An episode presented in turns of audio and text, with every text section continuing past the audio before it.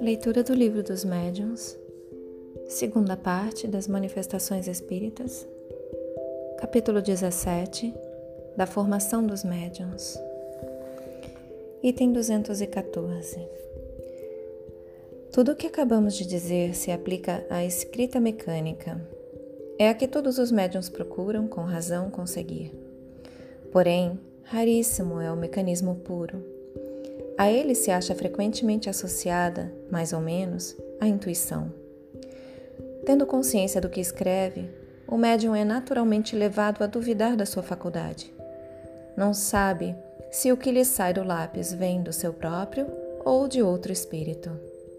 Não tem absolutamente que se preocupar com isso e, nada obstante, deve prosseguir. Se se observar a si mesmo com atenção, Facilmente descobrirá no que escreve uma porção de coisas que lhe não passavam pela mente e que até são contrárias às suas ideias, prova evidente de que tais coisas não provêm do seu espírito. Continue, portanto, e com a experiência, a dúvida se dissipará. Novamente, item 214. Tudo o que acabamos de dizer se aplica à escrita mecânica é a que todos os médiums procuram com razão conseguir.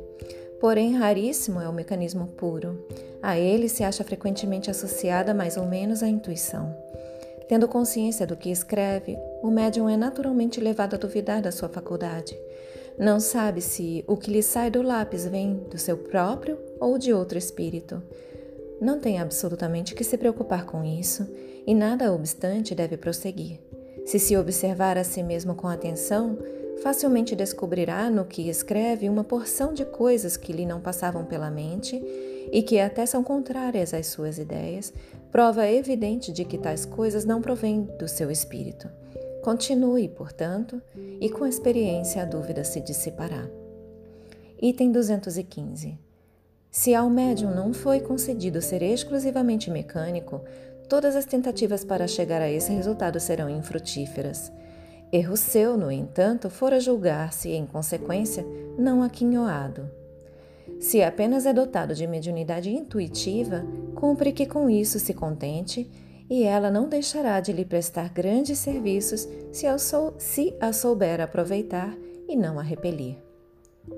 Desde que, após inúteis experimentações efetuadas seguidamente durante algum tempo, nenhum indício de movimento involuntário se produz, ou os que se produzem são por demais fracos para dar resultados, não deve ele hesitar em escrever o primeiro pensamento que lhe for sugerido, sem se preocupar como saber se esse pensamento promana do seu espírito ou de uma fonte diversa. A experiência lhe ensinará a distinguir. Aliás, é frequente, é frequente acontecer que o movimento mecânico se desenvolva ulteriormente. Dissemos acima haver casos em que é indiferente saber o médium se o pensamento vem de si próprio ou de outro espírito. Com isso ocorre, perdão, isso ocorre quando, sendo ele puramente intuitivo ou inspirado, executa por si mesmo um trabalho de imaginação. Pouco importa atribua a si próprio um pensamento que lhe foi sugerido. Se lhe acodem boas ideias, agradeça ao seu bom gênio, que não deixará de lhe sugerir outros. Novamente, dissemos acima haver casos em que é indiferente saber o médium se o pensamento vem de si próprio ou de outro espírito. Isso ocorre quando, sendo ele puramente intuitivo ou inspirado, executa por si mesmo um trabalho de imaginação. Pouco importa atribua a si próprio um pensamento que lhe foi sugerido. Se lhes acodem boas ideias, agradeça ao seu bom gênio, que não deixará de, de lhe sugerir outros. Tal é a inspiração dos poetas, dos filósofos e dos sábios. Item 216. Suponhamos agora que a faculdade mediúnica esteja completamente desenvolvida, que o médium escreva com facilidade, que seja, em suma, o que se chama um médium feito.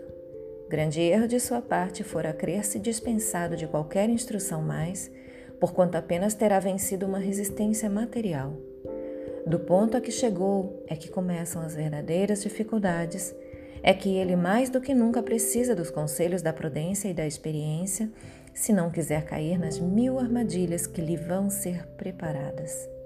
Se pretender muito cedo voar com suas próprias asas, não tardará em ser vítima de espíritos mentirosos que não se descuidarão de lhe explorar a presunção. Item 217. Uma vez desenvolvida a faculdade, é essencial que o médium não abuse dela. O contentamento que daí advém a alguns principiantes lhes provoca um entusiasmo que muito importa moderar. Devem lembrar-se de que ela lhes foi dada para o bem e não para a satisfação de vã curiosidade.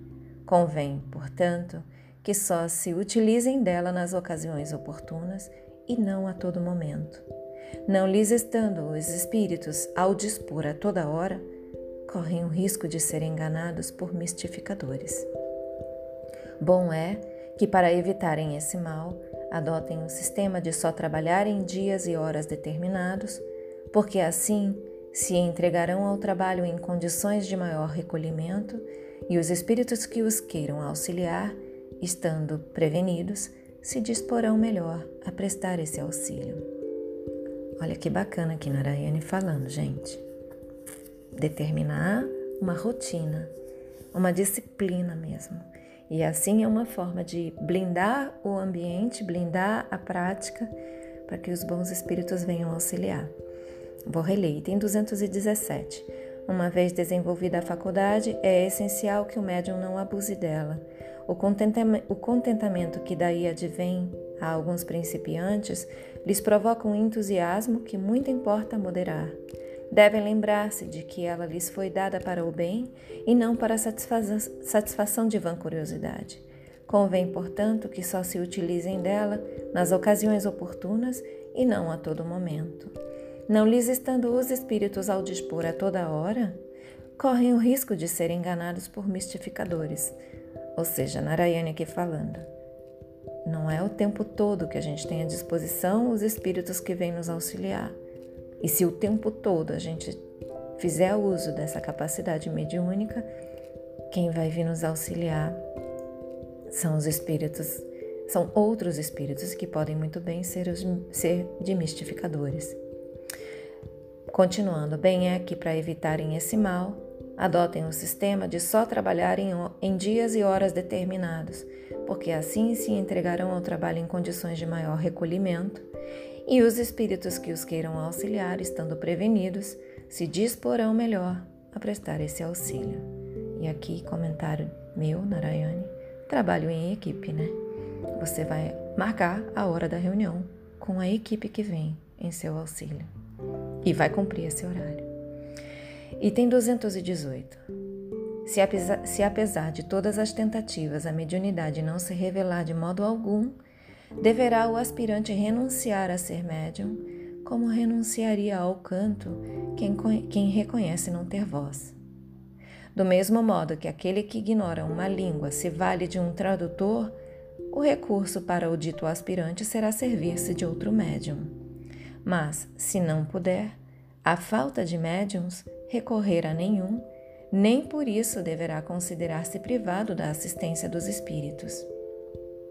Para estes, a mediunidade constitui um meio de se exprimirem, porém não um meio exclusivo de serem atraídos. Os que nos consagram afeição se acham ao nosso lado, sejamos ou não médiums. Um pai não abandona um filho porque surdo e cego não o pode ouvir nem ver. Cerca-o, ao contrário, de toda a solicitude. O mesmo fazem conosco os bons espíritos.